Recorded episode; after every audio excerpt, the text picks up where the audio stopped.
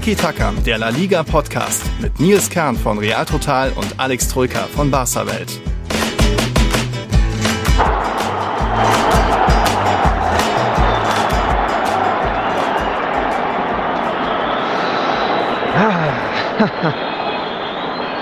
Ja, hallo, liebe Tiki-Taka-Zuhörer und Zuhörerinnen.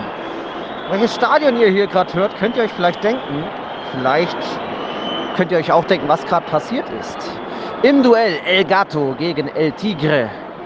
Die Katze Benzema hat schon getroffen und jetzt gerade der Tiger zugeschlagen. Falcao eingewechselt. Vermutlich der erste Ballkontakt. Es steht 2 zu 1 in Bernabeu. Ja, ich wollte euch kurz ein bisschen Bernabeu-Atmosphäre rüberspielen, aber ich habe noch ein anderes Stadion. Mal gucken, ob ihr das auch erhört, erahnt. Also Achtung, kurzer Ortswechsel.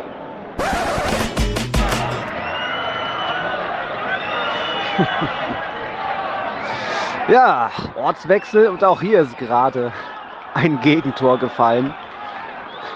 Ihr werdet es nicht ganz erhören, um welches Stadion es sich handelt, außer ihr habt natürlich auf Twitter oder Instagram zuvor gespickt. Es ist das Estadio Santo Domingo, ein sehr, sehr schöner Name, mit nicht ganz so schönen Erinnerungen speziell für Real Madrid-Fans, aber umso schöner vielleicht für Barca-Fans. Da dachte ich mir, ich kann ja vielleicht in diesen schweren Zeiten Alex eine kleine Freude machen, natürlich auch allen anderen Barca-Fans bei Tiki Taka. Ich bin in Alcorcon, ja, und jetzt klingelt es vielleicht beim einen oder anderen. Alcorcon, Alcorconazo 2009, eine der größten Blamagen in Real Madrids Historie, als sie 2009 gegen den damaligen Drittligisten im Pokal rausgeflogen sind. 0 zu 4 im Hinspiel, 1 zu 0 haben sie dann noch im Rückspiel gewonnen, aber es hat es nicht mehr gerettet. Ja, das darüber will ich heute mit Alex nur kurz ein bisschen Flashback-mäßig reden. Hier ist aktuell Zweitliga angesagt. Alcorcon empfängt Amorebieta.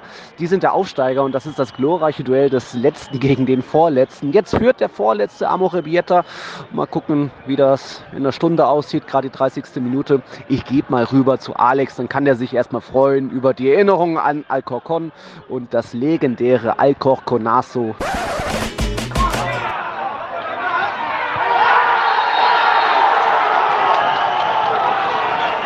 Na, da habe ich mir noch gedacht, ich halte doch noch mal drauf. Eine habe ich noch für euch. Jetzt gibt es gerade Elfmeter für die Hausherren. Das lassen wir mal den Moment laufen. Dann könnt ihr gleich vielleicht hören, wie sich ein Tor, der Ausgleich in Alcorcon anhört. So, kurz vorgespult nach Behandlungspause. Juan Hernandez hat sich den Ball geschnappt, wird gleich ausführen. Der Schiedsrichter weist noch alle zurecht. Na komm. Ja, Ordnung muss sein im Strafraum. Keiner läuft vorher rein.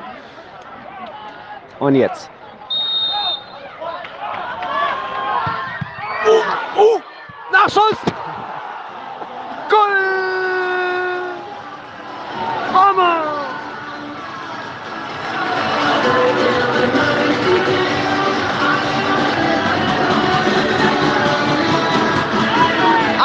Goal!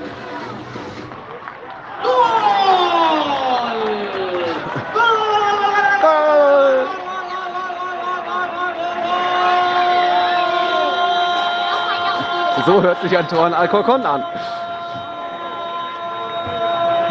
de la agrupación deportiva Juan, Juan, Juan Hernandez!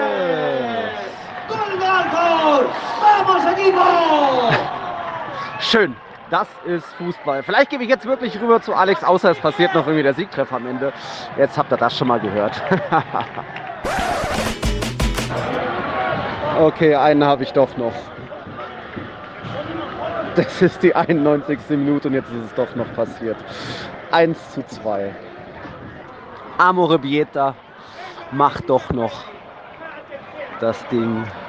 Und hier ist es ganz still. Die Leute gehen natürlich heim. Es sind ja eh nur noch zwei, drei Minuten zu spielen. Schade. Alcorcon war dran am Siegtreffer, aber es geht anders aus. 1 zu 2 für den Aufsteiger. Oh, oder? Oder? Nein. Oder? Oder? Nein. Oder? Ja!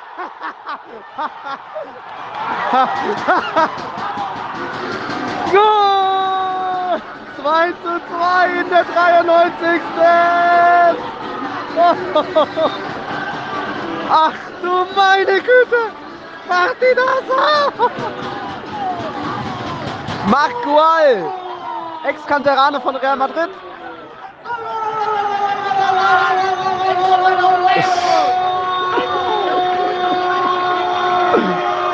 Ah. Ich wünschte, ich könnte das eher so rollen wie jetzt er gleich. Ja. 2 zu 2. Ja, passenderweise bei Alcorcon ist das Motto Hasta el último minuto. Das Mir San Mir ist hier Hasta el último minuto bis zur letzten Minute. Und Tats Tatsache, das Spiel abgepfiffen. Die haben noch das 2-2 gemacht, der Tabellenletzte. Ein Sieg wäre verdient gewesen. Äh, kurz vor Schluss noch einmal. Wahnsinnsspiel, Partidaso. Herrlich, ich liebe Fußball. Jetzt aber wirklich, jetzt habe ich es wirklich geschafft. Ab ins Studio. Alex, du bist dran. Herzlich willkommen bei Tiki Taka. Ja, ihr hört es, Nils Kern ist mal wieder unterwegs. Es hält ihn einfach nicht im beschaulichen Nürnberg. Er muss einfach immer on Tour gehen. Natürlich ist er wieder in Madrid. In dem Fall aber war er in einem Vorort von Madrid. Hallo Nils, Servus. ja, Erzähl servus, mal, Alex. wo warst du denn Ja, schon ich- wieder? Ja, in Alcorcon. Das haben wir ja in den Aufnahmen gehört. Ich wollte dir einfach ein paar schöne Erinnerungen vielleicht geben. Es sind ja für Barca-Fans sind es ja nicht so leichte, einfache Zeiten, auch wenn jetzt die große, der weiße Rauch kam mit Xavi, weil vielleicht so ein bisschen die Erinnerung vielleicht ans Alcorconazo äh, macht dir, vielleicht gibt dir ein bisschen Lebensfreude wieder. Es war ja, glaube ich, für Barca-Fans so ein historischer Tag generell für die Fußballwelt damals. Äh, Real Madrid vor zwölf Jahren gegen den Drittligisten ausgeschieden in der ersten Runde der Copa del Rey. Das war ja ja, ich weiß nicht, wie, wie hast du das damals erlebt? Was, was hast du an Erinnerung? Ja, wer geografisch nicht so bewandert ist, Alcorcon ist ein Vorort von Madrid, also ein Nachbarort von äh, Getafe, von Le Leganés, alles so drei, vier Ortschaften, die nebeneinander liegen. Da liegt auch Alcorcon und da hat sich damals Real Madrid bis auf die Knochen blamiert. 0 zu 4 Blamage. Und das konnten sie auch im Rückspiel dann im Bernabeu nicht mehr drehen. Ja. Und so war das Alcorconazo geboren. Also, ja, der Spanier liebt es ja, diese Superlativen aus irgendwelchen Wörtern dann Superlative zu machen, also sprich aus dem Namen. Partidazo, Ge Golazo. Ja. Genau, genau. Und so, ja, ähm, das Alcorconazo geboren, ja. Historisch. Ja, für den Zweitligisten, der immer noch Zweitligist, nee, damals war Drittligist. Damals war? Dritt, ja. Ja, Jetzt ja. Mittlerweile Zweitligist Zweitligist mittlerweile. kämpft, glaube ich, gegen den Abstieg, oder? Ja, Tabellenletzter, das war heute das Duell des Letzten gegen den Vorletzten. Äh, Nicht so glorreich, 2-2 am Ende ausgegangen, sensationelles Spiel mit zwei Toren in der Verlängerung. Aber ja, dieses Alcorconazo äh, war allein schon so geschichtsträchtig, dass man mal ausrutscht in einem Spiel kann ja passieren. Die Art und Weise 0-4 war schlimm, auch wenn Ramos, Casillas, Kaká äh, da nicht gespielt haben. Das war ja der Sommer, wo Perez zurückkam, Ronaldo gekauft hat, Kaká gekauft hat. Ronaldo war da verletzt, aber dann eben auch noch mal schlimm, das Rückspiel dann auch nicht zu entscheiden. Da ist dann erst, glaube ich, kurz vor Schluss von der Fahrt irgendwie das 1-0 gemacht und dabei blieb es dann. Also da, dass da äh, zu diesen Zeiten, wo noch die Pokalspiele Rückspiele hatten, dass da mal so ein Underdog weiterkam, war so selten. Das hat man ja, was heißt heutzutage wieder, wir erinnern uns, 2020, wie war das? Atletico gegen Leonesa raus. Dieses Jahr war dann Atletico gegen Cornella raus und das auch äh, Superlativ Alcoyano. Also da eben ähm, Real Alcoyanazo. Madrid gegen Alcoy. Ja, Alcoyanazo, genau, äh, gegen Alcoy äh, ausgeschieden, auch einen Drittligisten, glaube ich. Das geht jetzt eben eher, weil es keine Rückspiele mehr gibt. So kennt man ja vom DFB-Pokal, dass es da eher mal Überraschungen gibt. Aber ja, damals war das ein ganz großes Ding. Natürlich die ganze Welt drüber berichtet. Äh, nach dem Rekordsummer hier die Galacticos da scheiden aus der Copa del Rey aus. Ja, irgendwie ja, war das so eins Und jetzt warst du mal Spiele. wieder vor Ort. Ähm, neuer Ground auf de in deiner, Genau. in deiner Genau, Groundhopper-App, ne? Die hattest du noch nicht. Ja, die, die hat mir noch gefehlt. Äh, das schöne Estadio Santo Domingo. So 5000 Leute gehen rein. Heute waren so 1200 da. Ich glaube, unser Patreon, der Johannes, der hat uns geschrieben, der war auch schon mal da. Ähm, ich habe gleich noch Quizfrage. Was meinst du denn? Ist ja ein Zweitligastadion. Ich habe so die, die billigsten Tickets bekommen hinterm Stadion. Was meinst du, was war der Preis? Ja, so ein 15er würde ich jetzt mal schätzen, so plus minus. Also ich meine, Uh. Ja. bei, bei Rayo war es ja dann auch, Genau. wie war das, die, die Rayo waren es liegen bei- 15 Euro. So, so, ne? Bei 15 so war es, also dementsprechend Genau. Zweitligist würde ich auch so um den Dreh Nee, tippen. waren, waren 25. Ja. Moment, das sind die günstigsten Tippe Tickets. Das waren die günstigsten bei dem Zweitligisten, dem, dem letzten.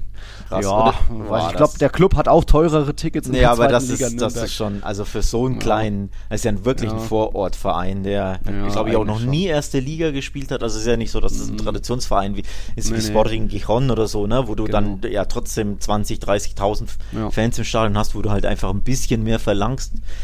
Aber ist ja wirklich Ja. ein, ja, absolute, also so ein, so ein, so ein Heidenheim-Verein quasi, wenn man so möchte. Also wenn neben Heiden, Heidenheim eine riesige Stadt wäre, oder so Unterhaching ist, glaube ich, ein guter, guter Unterhaching Vergleich. Ne? Unterhaching zu München so ein bisschen. So Wobei die waren schon mal in Bundesliga, ja. ja, ja, recht, gut, aber so ungefähr, ne? So, so Mhm. wie Unterhaching und Oberhaching und äh, Mittelhaching, so ist ungefähr Retafe und äh, Fuenlabrada ist ja auch ein Nachbarort, Leranes, all diese, diese kleinen Dörfchen da Mhm. Ja. unten. Was heißt Dörfchen? Die sind ja größer, weil ja, vor Madrid alles ein bisschen größer ist, aber eigentlich, ja, ein kleiner Vorortverein und der verlangt trotzdem 25 Euro. Finde ich ein bisschen krass. Ja, schon, aber es war es irgendwo wert, weil die Unterhaltung war gut. Äh, Ein kleiner Fun-Fact: Ich glaube, ähm, Alcorcon hat fünf oder sechs Hymnen, Vereinshymnen. Die haben die alle gespielt vor dem Spiel in der Halbzeitpause. Das war irgendwie unterhaltsam. So, es kam auch mal äh, die Modern Talking, dieses Lied Brother Louis, dieses Louis, Louis, Louis. Ich muss dich unterbrechen. Oh, Golazo jetzt ist es bei mir Sevilla. auch. So, Ja, ähm, wir schauen nämlich nebenbei El Gran Derby. Genau, wir haben. Mhm. schon lange nicht mehr Sonntagabend aufgenommen. Dachten wir uns, hey, El Gran Derby, Sevilla Derby, da, da machen wir mal wieder Parallelaufnahme. Ja. Es ist die 55. Minute und Gol del Sevilla. 1 zu 0 für die Gäste, Mhm. für den FC Sevilla bei Betis. Und Betis ist in Unterzahl seit Ja. Kurz vor der Halbzeit. der Halbzeit, ja. ist Guido Guido, Rodriguez. Rodriguez. Mit Gelb-Rot geflogen, ja. Sevilla in Überzahl und jetzt ein wunderschöner Strahl. Ich habe nicht gesehen von wem. Was Acuna? Markus Acuna, ja. Was Acuna, ja, der hat einen Von der richtigen Huf. Bahn. Schöner Linksschuss. Da zappelt Ja. das Netz. Nike schweißt. Wo du gerade äh, Thema Platzverweis ansprichst. Ähm, das Derby Sevillano oder El Gran Derby ist das Spiel in der La Liga-Geschichte mit den meisten Platzver zweitmeisten Platzverweisen. Das war heute der 45. Wer, welches Spiel ist denn das Spiel mit den meisten Platzverweisen?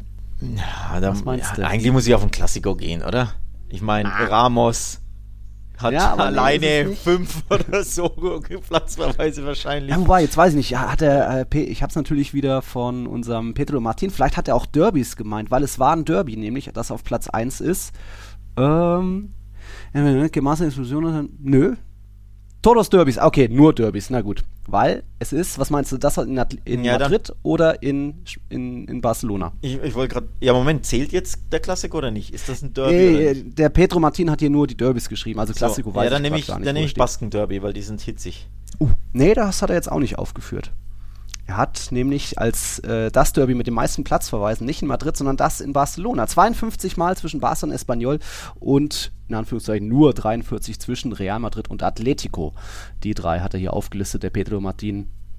Das ist haben wir interessant. ich hätte, gelernt. hätte ich Ja. jetzt auch nicht gedacht, weil A, Barca ist ja nicht bekannt dafür, dass sie viel faulen. Ja. Deswegen, ne, mit, äh, mit Ja, Barca. aber früher, wer weiß. Und ich hätte auch nicht gesagt, das Spiel gab es nicht häufig genug. Auch wenn jetzt, Mhm. äh, ich glaube, Espanyol, was waren die 22 Jahre am Stück erste Liga irgendwie plus minus Ja, bis jetzt zum, schon- zum letztjährigen Abstieg oder vorletztjährigen.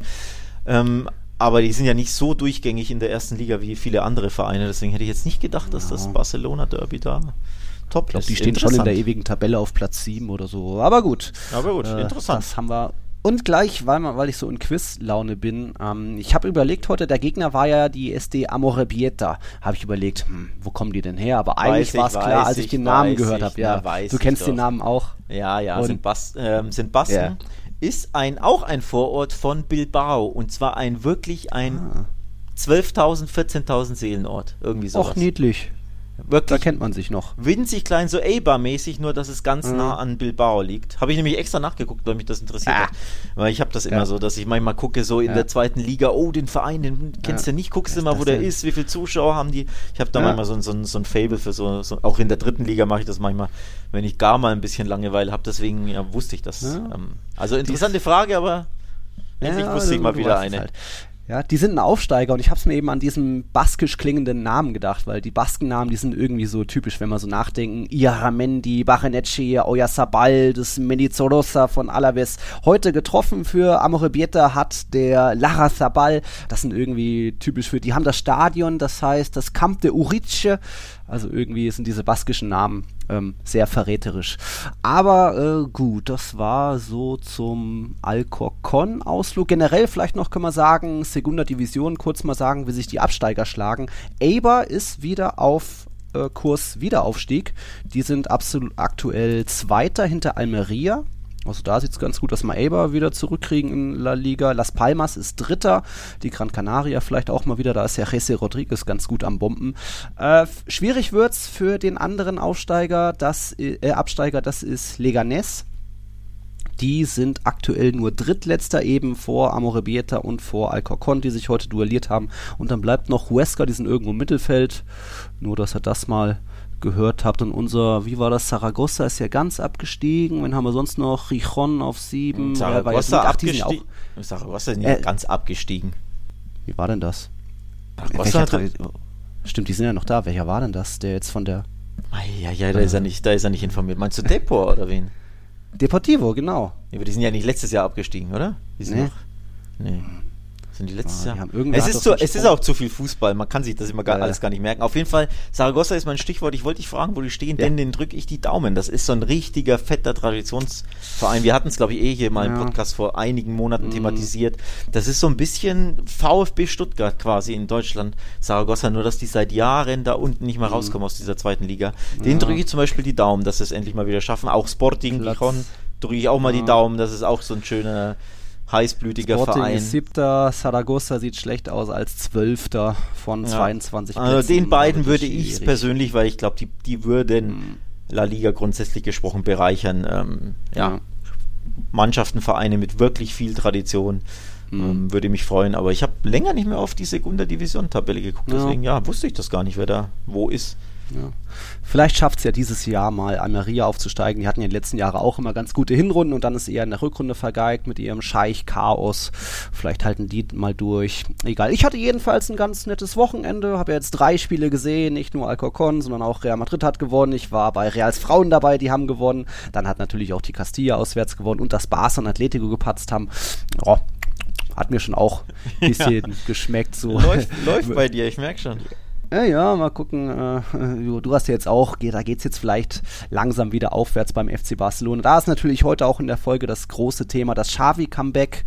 Und ansonsten war schon auch viel los am 13. Spieltag. Es gab ja große Stolpergefahr mit Ansage eigentlich für die großen Teams. Also das Barca und Atletico stolpern, das war schon fast abzusehen. Auch bei Real Madrid ja, wäre es fast so weit gewesen. Toni Kroos dann noch gerade so den Ausgleich abgewehrt.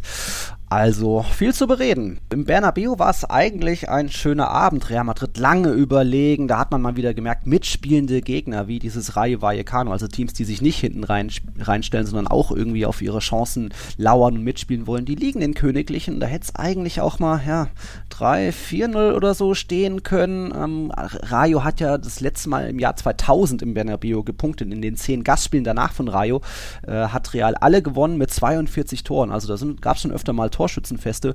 Hätte auch vielleicht Samstag soweit sein können. Aber nee, die Königlichen sind da auch irgendwie, kommen ein, zwei Tore und danach verwalten, irgendwie Kräfte sparen und einfach eben nochmal es spannend machen, den Gegner rankommen lassen. Also äh, der Tiger hat zugeschlagen.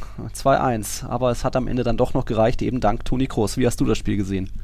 Ja, Real Madrid hat wieder das gemacht, was sie seit Jahren, äh, seit Jahren sage ich schon, okay, man kann seit Jahren sagen, aber ich wollte sagen, seit Wochen ein bisschen bemängeln, dass sie einfach ja, das Nötigste tun und wenn sie ihre mhm. Türchen haben, ab und zu gibt es ein zweites und dann reicht schon.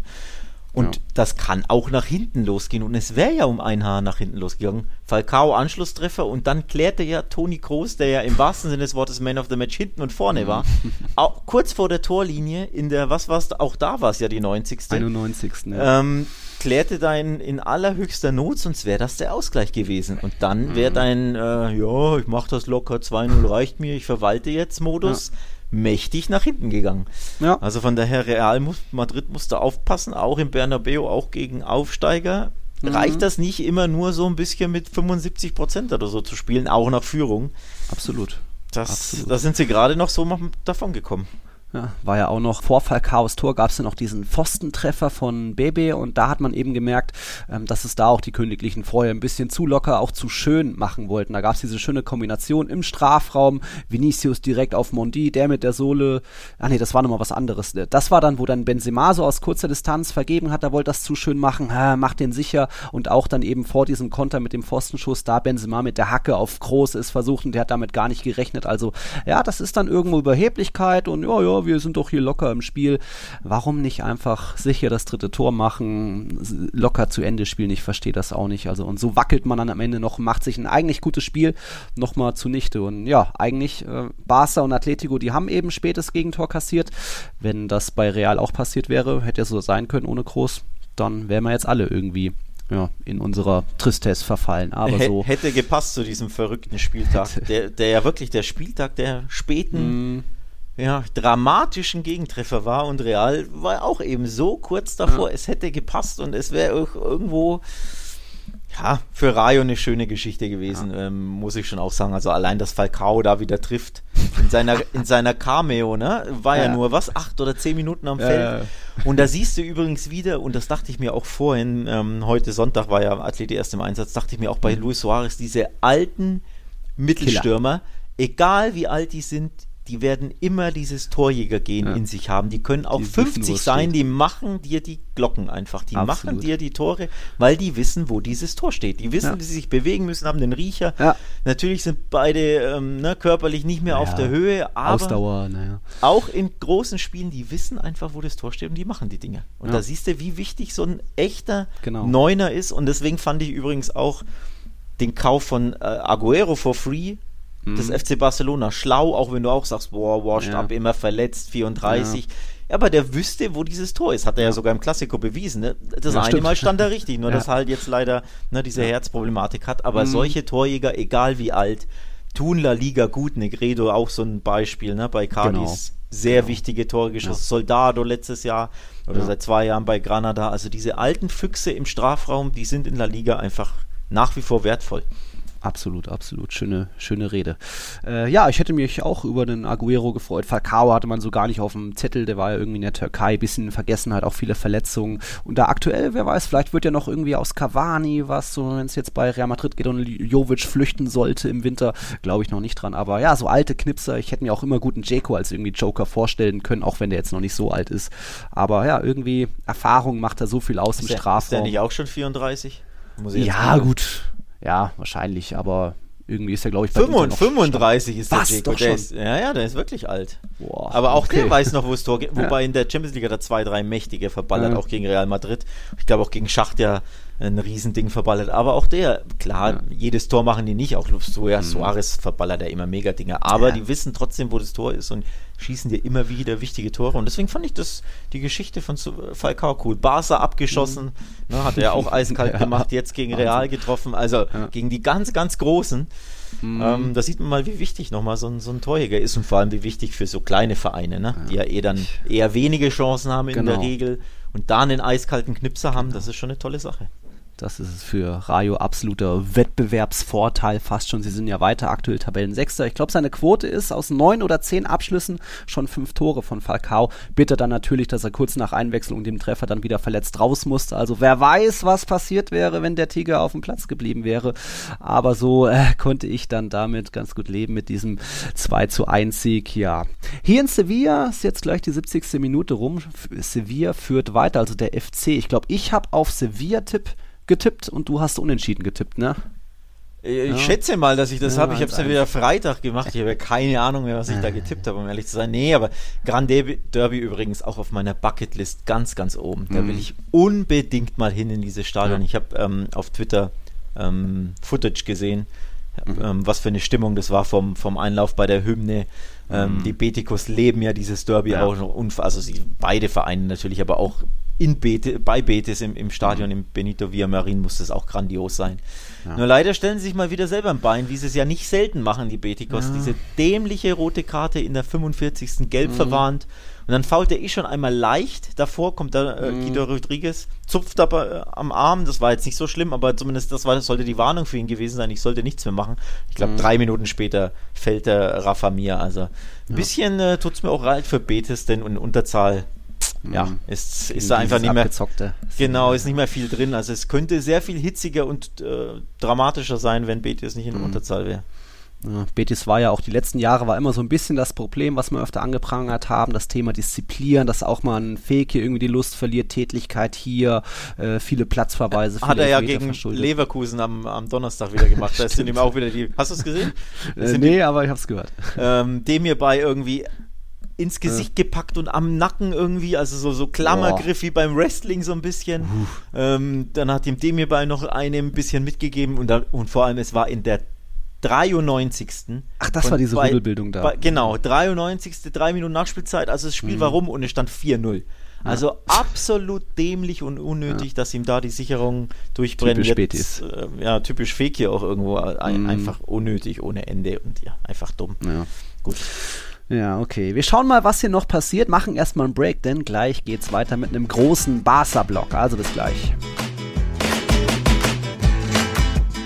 Dann kommen wir zur ersten großen Überraschung an diesem Spieltag. Überraschungen, Anführungszeichen, denn wie war das von den letzten acht Gastspielen des FC Barcelona in Vigo? Haben die Katalanen nur eins gewonnen, drei verloren, jetzt das vierte Unentschieden. Immerhin, dieser eine Sieg war ja das eigentlich letzte Duell in Vigo, aber irgendwie ist äh, Celta weiter so der Barca-Schreck und das, also 3-0 wieder aufholen, dann auf die Art und Weise so dramatisch, 96. Minute, Jago Aspas, auch noch ein Weltklasse-Tor. Also ich war, ich habe das mit dem, dem Marco aus der Schweiz in der Bar geschaut, ich hätte fast auch mein Oberteil ausgezogen, so, so sehr hat die Bar und ich Gott, mir das alle Gott gefeiert. sei Dank für die Barbesuche hast du das nicht getan. Die ähm, Wampe ja, blieb drin. Ba ba Balaidos ist wirklich ähm, furchtbares Pflaster für Barca. Mhm. Die La Liga-Bilanz ist übrigens ausgeglichen. Genauso viele Niederlagen im Balaidos für Barca bei Celta wie Siege. Oh. Ich glaube, so viele Stadien in Spanien gibt es nicht, wo Barca eine mhm. negative oder eine, in dem Fall eine ausgeglichene Nicht mal im Bernabeu. ähm, naja, weiß ich jetzt nicht, ich habe jetzt ja. logischerweise nicht nachgeschaut, wie es ja, im, im, im, San Mames ist oder im Mestalla oder im, im Bernabeu, aber grundsätzlich für Barcelona ist das sehr, sehr ungewöhnlich, dass sie, mhm. ne, also viele Stadien kann es nicht geben. Ähm, dementsprechend, das ist ja schon, und mhm. Celta ist ja beileibe nicht annähernd ein Top-Team, wo du sagst, oh, da, da ja. wundert es mich nicht, wenn das, wenn die Bilanz ja. dann nicht äh, positiv ist. Ne? Also das zeigt schon auf, da fühlen sie sich warum auch immer unwohl und vor allem mhm. Celta fühlt sich warum auch immer besonders gegen Barca zu Hause wohl. Denn wenn du anschaust, was die gegen quasi 15 der anderen Mannschaften machen in der Liga mhm. zu Hause, das kannst du vergessen. Die sind die mhm. schlechteste Heimmannschaft der Liga, zumindest vor dem Spieltag. Jetzt weiß ich es nicht durch den Punkt. Boah. Erst ein Sieg und fünf Niederlagen zu Hause. Und dann kommt Barca und Boah. dann sieht es wieder so aus, wie, wie sie eben eigentlich dastehen, nämlich grottenschlecht zu Hause, ja. zur Pause 0-3. Und dann finden sie irgendwo, ja, mhm. in der Halbzeitpause weiß ich nicht, was für ein Elixier sie da eingenommen haben, in welchen Topf sie gefallen sind. Ja. Plötzlich hochmotiviert und angetrieben und angestachelt und Wahnsinn. ja Leider hat der Kollege Terstegen all das nochmal ja. selbst angetrieben durch seinen ja. schlimmen, schlimmen Patzer. Und ja. ab da wusstest du, boah, das wird jetzt oh, richtig oh. brutal, die Halbzeit. Weil wenn Celta ein bisschen, ja, Blut riecht, dann, dann kann es schon abgehen. Also das ist typisch für, für Celta zu Hause gegen ja. Barca, dass sie mal absolut. richtig Vollgas geben können, wenn die so in der Mut sind. Ja, absolut. Äh, ich muss mal wieder Strom ja, das war schon äh, absolute Unterhaltung, wie dann da Celta sich wieder zurückkämpft und natürlich auch bitter beim FC Barcelona, dass da drei teilweise sehr wichtige Spieler dann auf einmal verletzt raus müssen. Also mit einem Fatih auf dem Platz, das hätte ich mir ja schon auch gerne noch weiter angeschaut, weil der hat einfach weiter seinen präzisen Abschluss. Äh, was war ein ganz schickes 1 zu 0, zwei stehen lassen, kurz zur Seite, ab in den langen Winkel. Ja, und dann hat man eben schon zur Halbzeit schon die Tweets gesehen, so, oh, der Xavi-Effekt, er ist noch nicht mal da und wir spielen so gut, wie soll das erst werden, wenn er wirklich da ist? Ist, also auf der Bank sitzt. Aha. Ja, äh, ich glaube, unsere, von unserer Patronin, die Aurelia, war auch dabei, mal wieder im Balaidos. Äh, die ist nicht so richtig eine Glücksbringerin. Die war schon bei der Niederlage im Wander mit dabei, jetzt im Balaidos. Die wohnt aktuell in Salamanca, hat uns geschrieben, so, ja, die ist halt dann überall ja zentral und kann schnell mal hinreißen. Also richtig so, mitnehmen, was geht. Aber irgendwie, hm, richtig ja, Glück bringt sie deinem Verein. Äh, richtig so, mitnehmen, was geht, ja, aber ein bisschen äh, drei Punkte mitnehmen, liebe Aurelia, ja, genau. wäre wär ein bisschen besser. ähm, ja, also absolut das Partidasso natürlich und ja. ja, das Barca der zwei Gesichter leider und zwar nicht zum mhm. ersten Mal. Kurioserweise hatten wir der Kollege Benny König, der von äh, aus unserer Redaktion den ähm, die Brennpunkte geschrieben hat, hat letztes Jahr, glaube ich, auch die Celta Brennpunkte gemacht und die Überschrift war fast die gleiche. Also von wegen erste Halbzeit macht Mut, und die zweite ja. Halbzeit nimmt diese wieder. Und genau das ist die perfekte Überschrift auf dieses Spiel. Also die erste Halbzeit war wirklich wieder die beste mhm. Halbzeit, zumindest auswärts, denn Barca ja. ist ja nach wie vor ohne Auswärtssieg. Auch das ist ja verrückt nach, okay, erst fünf Spiele, aber trotzdem, ne, mhm. blamable Bilanz für Barcelona. Erste Halbzeit machte mega Mut, da hast du gemerkt, das frühe Tor tat ihnen unglaublich gut. Das ja. hat Selbstbewusstsein gegeben. Ansu Fati hast du gemerkt, der hat Selbstbewusstsein. Tor in mhm. Kiew, super wichtig natürlich. Jetzt frühes Tor, du hast gemerkt, das ist eine Befreiung für die Mannschaft. Ab dann hat sie wirklich locker aufgespielt, so wie man Barca eigentlich kennen sollte oder wie mhm. viel, viel mehr Auftritte sein sollten, nämlich mit Selbstbewusstsein, mit ne, stringenten mhm. äh, Spiel nach vorne. Sogar Busquets trifft, passt Stimmt. den Ball ins Netz, macht er häufig auch nicht so häufig. Also es hat ja. wirklich fast alles funktioniert. Nico Gonzalez gut gespielt. Mhm. Ähm, Kopfball von Memphis, der ja auch nicht unbedingt eiskalt ist in der Saison vor dem Tor, der war es da endlich mal. Also du dachtest dir wirklich, endlich ist Barca zurück. Ein bisschen, genau, Xavi-Effekt, ähm, zumindest mental, mhm. psychologisch. Mhm. Und dann reißt äh, der Oberschenkelmuskel von Ansu und dann ging es dahin. Das war ja kurz mhm. vor der Pause. Du hast schon gemerkt. Und ja. ich glaube, auch sowas nimmt eine Mannschaft, glaube ich, mit emotional, ja. psychologisch, wenn da dein Glücksbringer, dein Talisman, dein vielleicht wichtigster Spieler im Sturm, zumindest seit er zurück ist, ja. weil er ja ständig wichtige Tore macht, Anzu, ne? Mhm. dass der dann da verletzt ähm, ausfällt vor der Pause. Ich glaube, das nimmt die Mannschaft mit in die Halbzeitpause, mhm. ist dann also irgendwie down, anstatt mit einem, mit einem Hochgefühl des 3-0 in die Pause zu gehen, gehst du mit einem negativen Gefühl aufgrund mhm. der Verletzung in die Pause. Dann patzt dein Torhüter kurz danach und so geht's dahin, ne? Und dann noch weitere zwei Verletzungen. Also Eric Garcia musste ja auch draußen bleiben, der mhm. Innenverteidiger, und ähm, Nico Gonzalez hatte dann Leiste, also Wade bei Garcia mhm. und Leistenprobleme bei, bei Nico. So bricht die Mannschaft auseinander, emotional. Mhm. Ähm, die Spieler fehlen dir, dann hast du lauter Youngster, dann patzt der Torhüter, ja, dann war aber auch die Verteidigung dahin. eben alles andere als griffig. Also Celta hat ja sehr gut und schnell und direkt kombiniert. Da ist es auch schwer, dann immer hinterherzukommen. Aber es war dann eben doch oft zu viel Platz von was Longley und Co. auch in Alba geboten haben. Also im Endeffekt, Celta hat ja noch diese ja, zwei aberkannten Tore. Ja, diese Elfmetersituation. Gallardo geschubst von Mingueza. Ja, äh, ich glaube, summa summarum geht der Punkt in Ordnung, weil die erste Hälfte hat Barca gehört, die zweite Hälfte Celta von dem her. Ja, ja, nee, das, das Remis war, war gerecht. Zwei halb Halbzeiten, zwei Gesichter von jeder Mannschaft, die eins. Deswegen das 3-3, glaube ich, geht in Ordnung. Wobei man nicht vergessen sollte, Frankie de Jong hat das 4-2 auf dem Fuß. Ah, Oberkante der Latte, Latte durch, diesen, ja. durch diesen geilen Run und dann einen ja. erstaunlich guten Schuss mit, mit seinem schwachen linken Fuß und vor allem allein schon, dass er schießt, hat mich gewundert, denn er ist ja mhm. überhaupt nicht bekannt dafür, überhaupt aufs Tor schießen zu wollen, mhm. außer er ist im 5-Meter-Raum und, und hält den Fuß hin. Also, dass er mhm. aus der Distanz schießt, das siehst du ja keine fünfmal in der Saison. Hat mich sehr gewundert. Super Schuss mit links.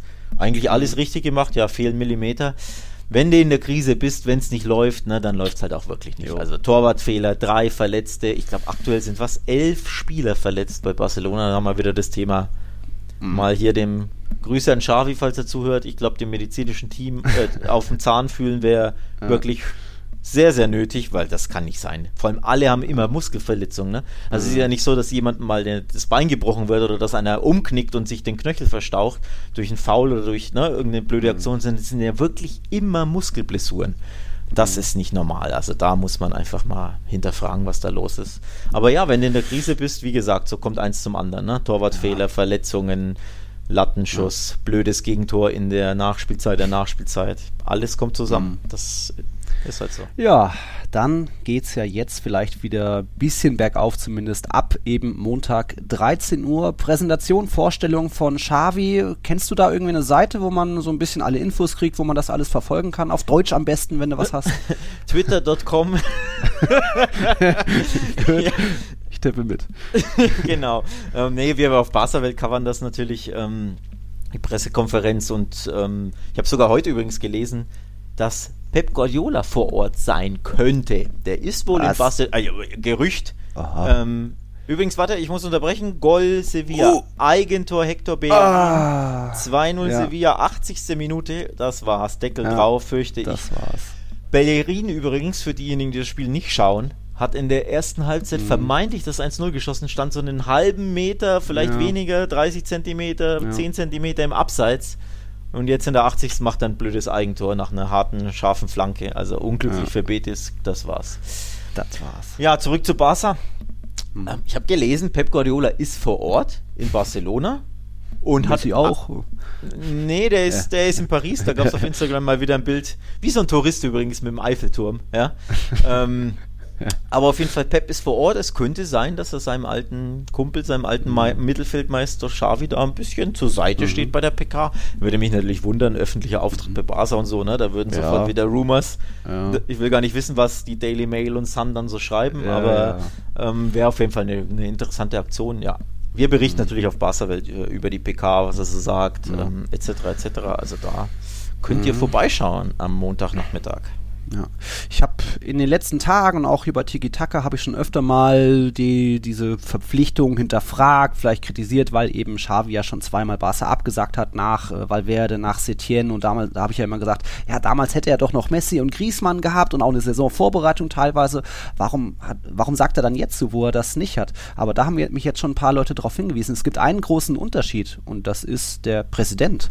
Also vielleicht hat er da die letzten Jahre einfach keinen Bock auf Bartomeu gehabt. Ich glaube, Puyol hatte ja auch schon mal ja, Barca ja. abgelehnt. Puyol abgesagt. hat absolut, also das ist mhm. verbrieft. Bei Xavi bin ich mir nicht so sicher. Ja. Aber bei Puyol ist es verbrieft. Der hat überhaupt keinen Bock auf dieses alte Board und Bartomeu und Co. Der hätte Sportdirektor werden können und hat gesagt, mhm. nee, ich sprich, ich spiele lieber Padel. Ähm, ne, diese diese Tennisart kennst du ja. Ähm, in Spanien ja super beliebt ähm, spiele lieber Padel und mache hier ein bisschen äh, Promo für, für die FIFA manchmal ja. und was weiß ich, ein bisschen äh, Agenturquatsch und so und mhm. genieße mein Leben, statt mich hier mit Bartomeu und Co. ärgern zu müssen. Mhm. Ähm, ja, Xavi geht dieses vermeintliche Himmelfahrtskommando jetzt an, aber ein guter mhm. Punkt. Mhm. Ähm, Laporta hat da vielleicht ja, die richtigen Worte gefunden, plus Xavi weiß natürlich, wie oft kommt denn diese Chance wieder. Ne? Also, Boah, wäre schon nochmal gekommen, wenn es jetzt das dritte Mal ja, war. Ja, irgendwann wäre es ja schon nochmal gekommen. Ähm, ja. Aber grundsätzlich ja.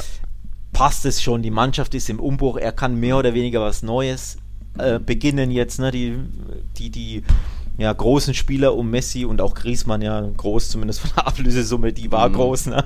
Mhm. Ähm, sind, sind nicht mehr da. Du hast jetzt viele junge, talentierte, super, super interessante Spieler mhm. mit Gavi, mit Pedri, mit Alejandro Balde, mit wie sie alle heißen. Also ich glaube schon, dass der da jetzt was aufbauen kann. Blöd ist natürlich der Zeitpunkt. Ne? Grundsätzlich ja. als neuer Trainer würdest du dir immer wünschen, ich komme im ja. Sommer, habe dann eine genau. vernünftige Vorbereitung und nicht Noch jetzt. Wunschtransfer, Casola mitnehmen. Gen genau, ein, zwei Wunschtransfers vielleicht, genau, ein bisschen mitbestimmen, Kader und so, wer geht, mhm. wer, wer bleibt. So mitten in der Saison natürlich immer schwer und ja. erst recht schwer, weil Barca ja absolut in der Krise ist, aber ja. auch eine große Chance natürlich. Denn ganz ehrlich, man könnte natürlich argumentieren, viel weiter runter in der Tabelle geht es ja gar nicht für Barca. Sie sind aktuell Neunter, also wie tief ja, ist sie fallen, ne? Zu ähm, Platz 1 sind es genauso viele Punkte wie zu Platz 20, jeweils 11 Punkte. Also genau. Ne, ich glaube so, ja, aber, aber näher an der Abstiegszone als an der an Platz 1. Also das spricht schon. Ja, elf Punkte zum ersten und zum letzten, je nachdem, ja. ja, ja ähm, es daher, ist eine Chance, aber auch ein Risiko. Also ich bin gespannt, sollten jetzt von den ersten zehn ich schätze mal, Espanyol wird schon geschlagen, aber dann kommt der Benfica, dann ist auch bald wieder Bayern und wenn da von den ersten zehn Spielen irgendwie nur, sagen wir mal, vier gewonnen werden, ich weiß nicht, wie da die Geduld dann ist, ob da nicht doch Mundo Deportivo äh, irgendwie andere da, da gleich Druck mit reinbringen. Also das ist echt schwierig unter der Saison. Ja, das ist wirklich schwierig und vor allem ähm, ihm fällt jetzt voraussichtlich vier, fünf, sechs Wochen an zu Fati aus. Mhm. Also wirklich eine Oberschenkelverletzung, die schlimmer ist, nicht so ein, ja, ein bisschen eine Zerrung, sondern wirklich was mhm. Schlimmeres scheinbar. spanische Gazetten schreiben, zwischen vier und sechs Wochen voraussichtlich und dann würde er einige wichtige Spiele verpassen. Unter anderem eben dieses Schlüsselheimspiel gegen Benfica, wo du ihn ja unbedingt bräuchtest. Ja. Ähm, also auch Verletzungssituation ist, wie gesagt, katastrophal. Sprich, unabhängig von jetzt Krisensituationen etc., wenn ihm einfach aktuell, also er fängt Dienstag an, ähm, seinen Job an, morgen Präsentation, mhm. Dienstag geht es dann los. Es fehlen elf Spieler, verletzungsbedingt, plus Länderspielpause. Da fehlen ja, ja nochmal, weiß ich nicht, wie ja. viel, fünf Nationalspieler, also Araujo, Uruguay weg. Ähm, mhm. ne? Ja, De Jong. Ja. De also Jong der ist gute. Der, der gut, vielleicht sogar beide. Wobei der schlechte auch. weiß ich gar nicht. Kann sein, dass beide, weiß ich nicht. Ähm, auf jeden Fall, ja, De Jong natürlich weg. Ähm, ja. Gut, der Stegen, Deutschland, Nationalmannschaft ist wurscht, ist ja nur der Torwart, aber trotzdem, dir fehlen halt einfach, weiß ich nicht, mit wie vielen ähm, Stammspielern mhm. er trainieren kann. Vier, fünf oder so. Also das ist einfach, ne? Ja. Viel schwerer kann ein Job-Einstieg einfach nicht sein. Plus eben, wie gesagt, die Mannschaft emotional und körperlich absolut angeknackst. Mhm. Wird schwer, wird schwer. Mhm. Ja, da schauen wir mal eben, was der Xavi da am Montag alles zu sagen hat. Ihr werdet alles bei Barca Welt lesen können und auf Twitter sowieso, da bin ich mal gespannt, werde ich dann auch verfolgen. Ähm, hast du noch was zum Barca-Thema? Sonst haben wir den Blog auch ja, fertig. Ich dachte, ich dachte, du fragst mich, ob das die, ob er, ob er der Hoffnungsträger ist, ob er den Barcelonismo beleben kann, ja, ob er wieder neue Hoffnung. Ja? Ja, sagen doch alle. Also ja, Wie aber bei Setien ja und Kummern auch. Ja, er steht für die Kräufwerte und ja. Nein, also ich glaube, ich glaube, in dem Fall ist Xavi wirklich der, der große Hoffnungsträger schlechthin, weil ähm, hm. ja, aufgrund dessen, was er verkörpert, anders als Kuman. Kuman verkörpert ein Tor in der 92. Mhm. Also Fußball aus den 90ern und keinerlei Erfolgsstory bei all seinen Trainerstationen, außer bei Holland, wo er ne, flotten Fußball spielen ließ, aber es ist eine Nationalmannschaft, kannst du mit ähm, Clubfußball ja nicht vergleichen. Bei Everton war furchtbar, bei Valencia katastrophal, Benfica, ähm, die Stationen waren ja alle nicht gut, von daher Kuman kam als Ikone, aber ja nicht mhm. als vermeintlich Hoffnungsträger, weil er ja so super, ja. Äh, so ein ja. schlauer Trainerfuchs ist. Und bei Xavi ist das anders, wenn du seine Interviews liest. Also es gab, ein, ich glaube vor zwei Jahren, zwei oder drei Jahren ein Interview bei El País. Ich habe es auch vorgestern nochmal geretweetet, weil ich damals schon getweetet habe.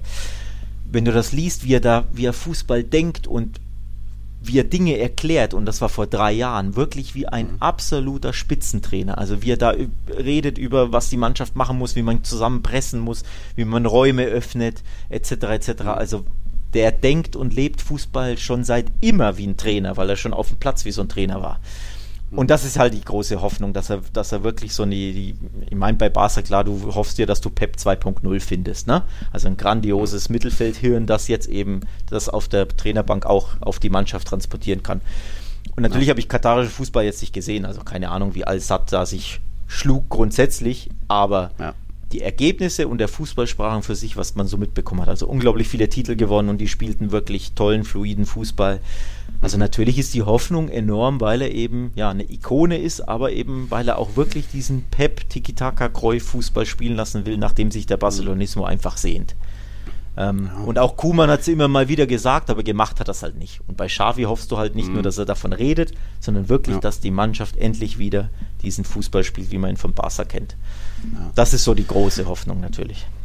Ja. Ja, und manche bringen ja auch schon Vergleiche äh, zu Guardiola, zu vielleicht auch einem Sidan, die einfach da was geschaffen haben. Aber dafür ist mir die aktuelle Mannschaft einfach noch nicht weit genug. So Guardiola und Sidan haben einfach schon sehr reife, sehr fast fertige Mannschaften übernommen und nur noch so diesen letzten Schliff, den letzten Schubs gegeben. Und da, es bleibt für mich fast schon kamikaze-mäßig, was Xavi da versucht. Es kann natürlich Erfolg haben und je nachdem, wie viel Geduld man mit ihm hat, kann, kann man auch die Saison so fast abhaken. Hauptsache irgendwie Champions League-Qualifikation ins Achtelfinale werden sie schon auch kommen, äh, nehme ich mal an.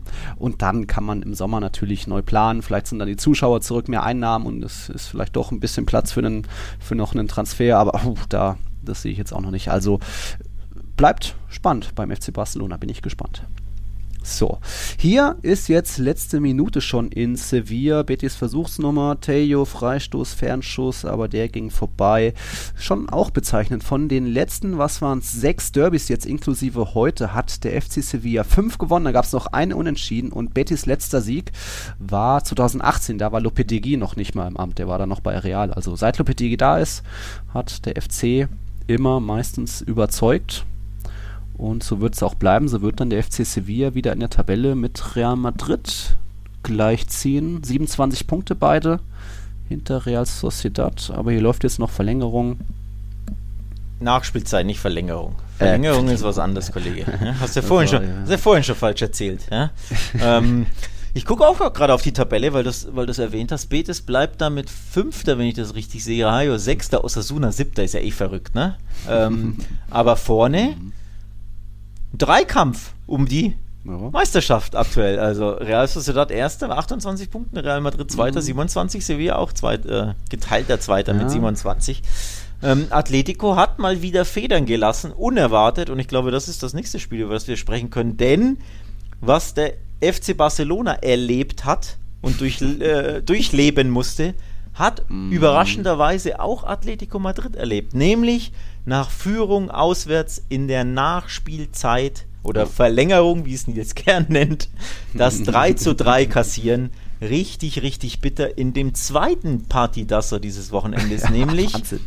Valencia Atletico 3 zu 3 und da war auch einiges los in dem Spiel. Also muss man sich wirklich mal nochmal angucken bei die Highlights. Ja. Ja, ich muss mich vielleicht auch fast ein bisschen generell bei La Liga entschuldigen oder wir. Wir haben jetzt letztes immer öfter mal gesagt, ah, La Liga langweilig geworden, ah, passiert nicht so viel. Aber jetzt so die letzten Spiele, heute oder jetzt an diesem Spieltag eben in Vigo, in Valencia, das war schon ziemlicher Wahnsinn. Dabei hatte auch der FC Valencia vor einer Woche oder so gegen Mallorca auch zwei Tore in der Ver äh, Nachspielzeit gemacht. Da dann eben das 2-2 erzielt. Das war schon der Wahnsinn. Und jetzt eben kommen die da gegen Atletico noch so zurück und dann wieder die Art und Weise. Also Hugo Duro Bruno wird eingewechselt und dann schließt zweimal ab und macht beide Dinge rein.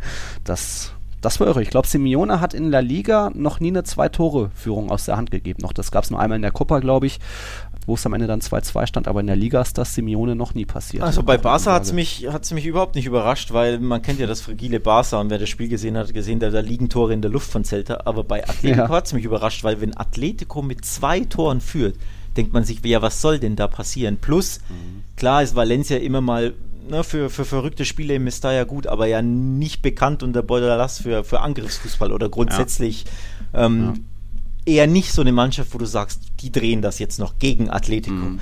Ähm, deswegen war das super überraschend, super bitter natürlich auch für Atleti da in der, ich glaube, 96. Ähm, mhm. da die, die erneut Punkte liegen zu lassen, haben ja auch schon einige Mal gepatzt in La Liga. Ähm, ja, von zwölf Spieltagen nur sechs gewonnen. Ja, nur die, die Hälfte der Spiele gewonnen. Zwar erst eine Niederlage, aber viel zu viele Unentschieden, fünf Stück. Nicht ähm, meisterlich. Ja, nee, nee, bisher nicht meisterlich. Meisterlich war Weil aber übrigens, waren zwei Tore. Das 1-0 von Suarez war absolut Killer wieder. Wirklich Killer. ein Killer Nummer ja. 9 Tor. Ballmitnahme vorlegen, ja. eiskalter Abschluss. Und auch ja. meisterlich war Griesmanns Tor. Durch einen mhm. wunderschönen Run, so ein bisschen Fra Frankie, Frankie de Jong mäßig. Mhm nur, dass Griesmann den Ball mitten in den Winkel geschossen hat. Bei ja. Frenkie fehlten ein paar Zentimeter. Also tolles Tor von Griesmann auch. Und dann mhm. buxieren sie irgendwie beim 3-1 mit Glück und Dusel den Ball ja. über die Linie und dann denkst du, okay, das war's jetzt. Ja. Aber dann doch zweimal gepennt. Mhm. Bitter. Ja, ich würde noch hinweisen auf Atleticos schwache Defensive. Die haben jetzt in jedem ihrer Auswärtsspiele, wettbewerbsübergreifend auch in der Champions League, äh, mindestens ein Gegentor kassiert. Jetzt eben wieder drei. Und das ist auch so ein bisschen der Unterschied zur Meistersaison in Liverpool. Felipe katastrophal natürlich. Heute eben Savic da den großen Bock gemacht, äh, kam er zurück nach Verletzung, glaube ich, jetzt sein viertes Eigentor schon für Atletico. Der hat selbst nur dreimal selbst getroffen. Ja, und das ist vielleicht so ein bisschen der Unterschied zum FC Sevilla, die heute mal wieder zu null. Jetzt war eben der Abpfiff hier in Benito Villamarin 2 zu 0 gewonnen im Der Derby. Ähm, FC Sevilla jetzt steht bei 21 zu 7 Toren. Das ist schon eigentlich auch eine ganz ordentliche Bilanz nach zwölf Spieltagen. Da so gesehen geteilter Platz 2 mit Real Madrid. Ansage im Titelkampf. Und bei Atletico bist du es gar nicht gewohnt, dass sie schon 13 Gegentore haben in zwölf Spielen. Also mehr Tore als Spiele. Ich weiß gar nicht, wann das zuletzt in der Liga war bei Atletico. Kann mich nicht erinnern in den letzten mhm. fünf Jahren, dass das jemals so war. Normalerweise haben sie halb so viele Gegentore wie Spiele, ne? So, ja. also ja, da ist das Problem ist die Abwehr, ganz eindeutig. Tore schießen sie mittlerweile genug, 21 in 12, das ist der zweitbeste Wert der Ligas. Oder? Mhm. Drittbeste, zweit, zweitbester tatsächlich, ja. ja. Real hat die meisten, nee, Barca hat auch. Nee, Barca hat nur 19 tatsächlich, ja. Zweitbester Wert. Also ist jetzt nicht prickelnd, ne? Aber völlig ausreichend. Die Abwehr ist das Problem. Und da haue ich jetzt einfach mal einen Hot Take raus. Im Sommer muss dann neuer Innenverteidiger her. Ich bin kein Savic-Fan. Ich weiß, wir haben ihn letztes Jahr, meine ich, in die ja. La Liga 11 der Saison gewählt oder zumindest ich in meine. Ja, Aber ihn und ich- Hermoso, glaube ich, beide sogar. Aber ich Plus bin Koundé. kein grundsätzlich, also sie hatten starke Werte und die Abwehr war super letztes Jahr, aber Hm. ich finde, da muss, da muss ein neuer ähm, Hm. Innenverteidiger her im Sommer. Im Winter, ja, wird es wahrscheinlich nicht passieren, aber spätestens im Sommer ist ja auch schon ziemlich alt, der Kollege. Ne? Hm. Ähm, da da würde ich mir was wünschen bei Athleti, da muss, da muss was passieren. Da muss was passieren, weil das, Ja.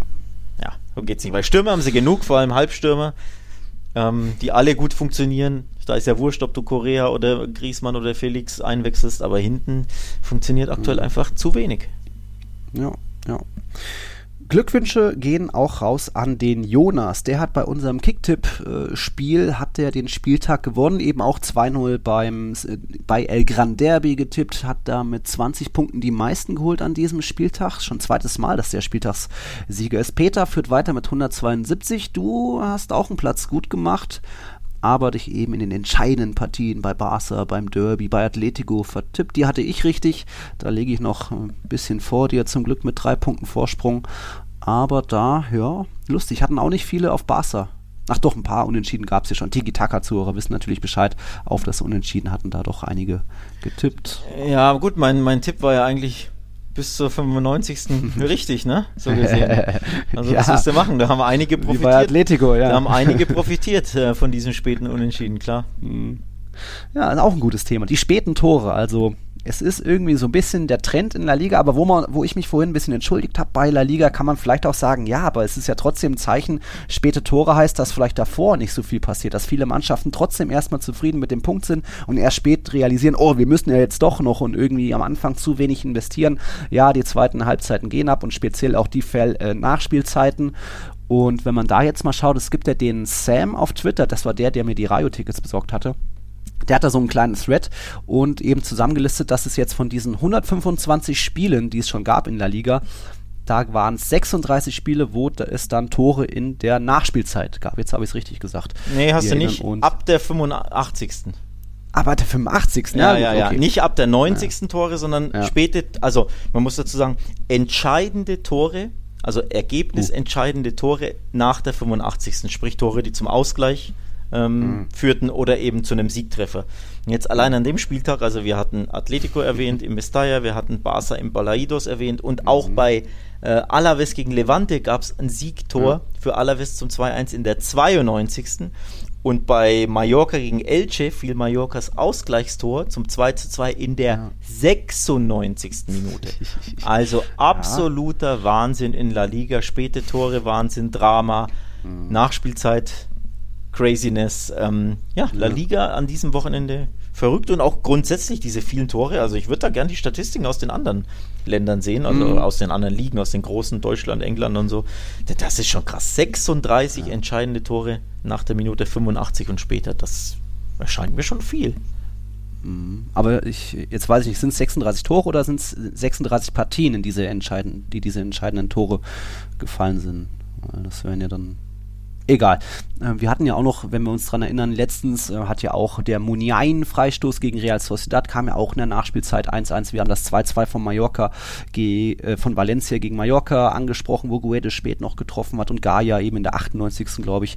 Ist schon verrückt. Aber was, was meinst du denn? Quizfrage ähm, wenn man jetzt abzieht, die meisten Punkte, die man sich holt in der Nachspielzeit, aber das, manchmal trifft ja auch der Gegner, sodass da der Punkteschnitt vielleicht ein bisschen runtergeht. Welche Mannschaften hat denn am meisten profitiert und welche Mannschaften am wenigsten jetzt Punkte gut gemacht oder äh, verloren in der Nachspielzeit?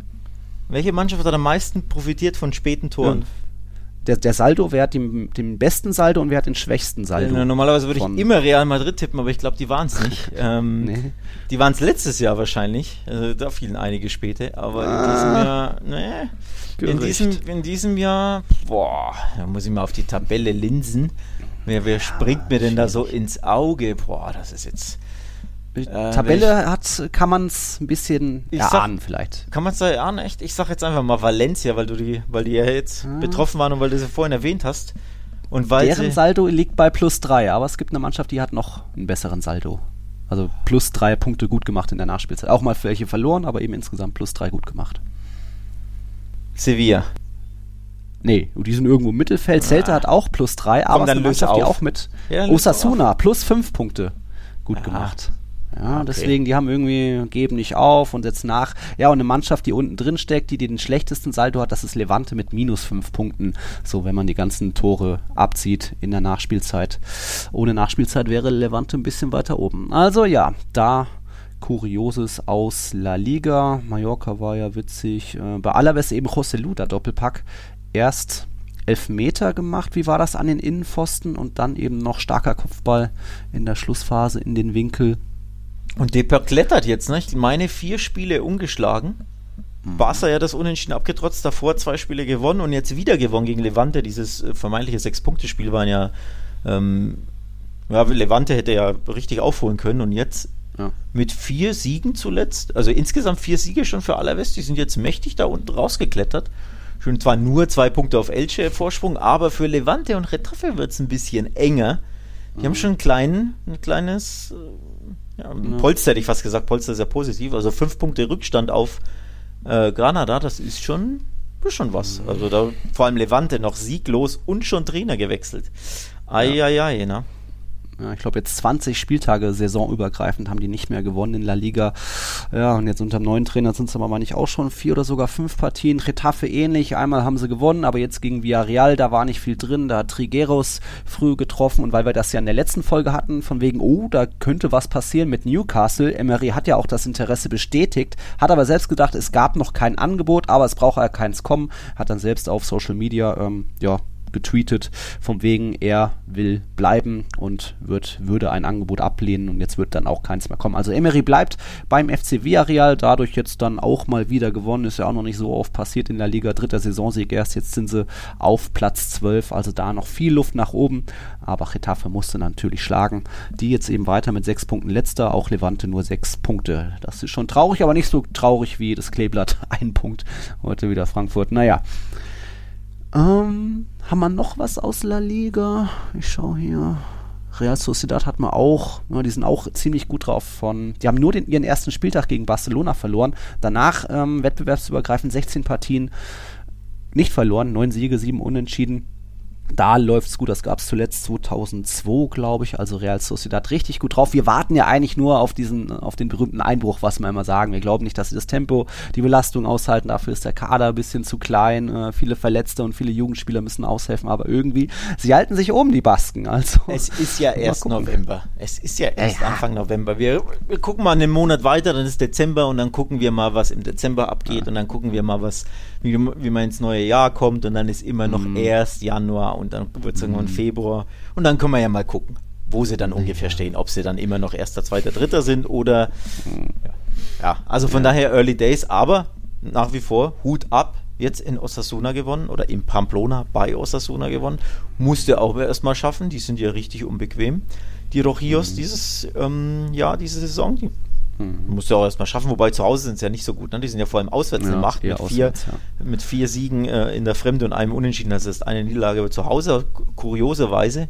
Denn da sind ja auch die Fans so heißblütig. Kurioserweise zu Hause nicht ganz so gut. Ähm, ja, musste Ja. auch erstmal 2-0 gewinnen. Haben sie gemacht. ja.